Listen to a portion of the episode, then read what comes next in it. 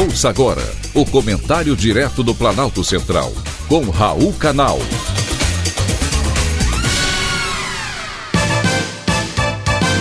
Queridos ouvintes e atentos escutantes, assunto de hoje: sanções à Rússia.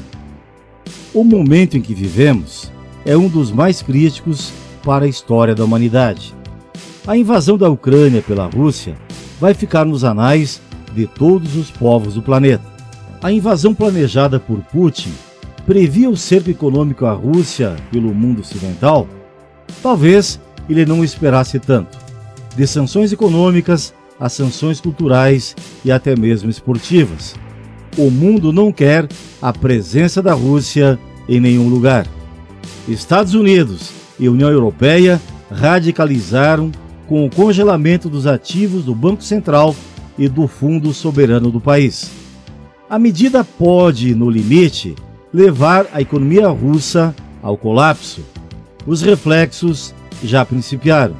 O rublo, a moeda russa, desabou, desvalorizou 30% e foi cotada a menos de um centavo de dólar.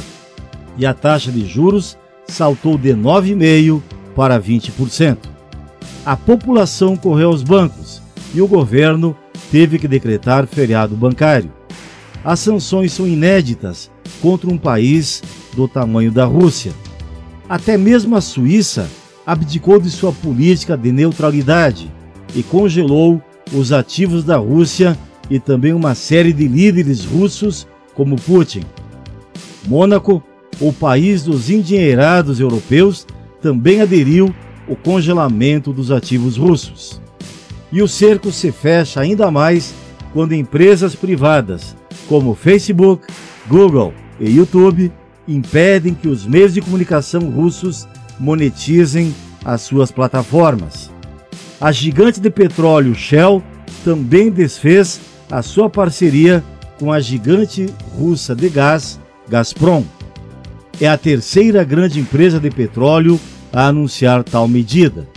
No mínimo, Putin já previa tais sanções quando criou um cofre de guerra de 630 bilhões de dólares em reservas. Mas não era esperado que o Banco Central Russo ficasse impedido de usar as suas reservas monetárias e, assim, isolar a economia russa, o que pode inviabilizar o plano de Putin. A invasão russa à Ucrânia não vai conforme o planejado. Quando os cofres fecham, o censo alerta. As sanções econômicas contra a Rússia estão deixando Putin totalmente sem saída. E que isso não é bom. Os generais de Putin demonstraram um certo temor quando o comandante ordenou que o arsenal nuclear da Rússia fosse colocado em estado de alerta. Não deixar o inimigo sem saída é uma das táticas de guerra. Porém, é perigoso quando o inimigo tem o dedo sobre o botão que aciona mísseis com ogivas nucleares.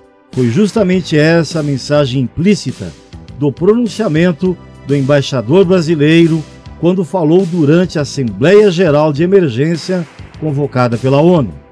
Um recuo da diplomacia brasileira em relação à posição adotada no Conselho de Segurança, me parece agora a expressão do bom senso.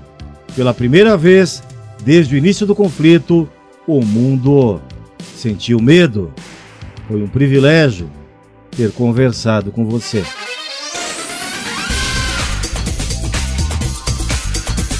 Acabamos de apresentar o Comentário Direto do Planalto Central, com Raul Canal.